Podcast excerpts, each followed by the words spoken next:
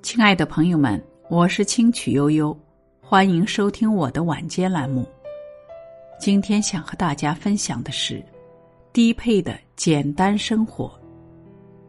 有位作家说：“简朴的生活，高贵的灵魂，是人生的至高境界。”年轻时，我们总以为人生就是要追求高配置的生活，追求豪华的车子、高档的房子。体面的工作。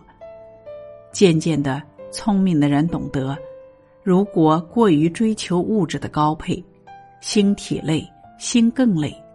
适当减减配置，人生才能活得自在从容。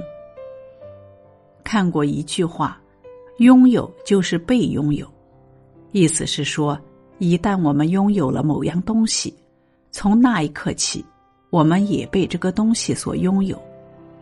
比如，你拥有了一辆汽车，你同时被这辆汽车拥有，你常担心它被锅赠、被偷，你要给它买保险、做保养。比如，你拥有了一件奢侈品衣服，你同时要被这件衣服拥有，脏了要洗，皱了要烫，破了要修。我们拥有的东西越多，需要担心和关注的外部事物。就越多。相反，如果我们在物质上追求简单，注意力就不会被太多的外物分散，就能集中精力去做自己喜欢的事。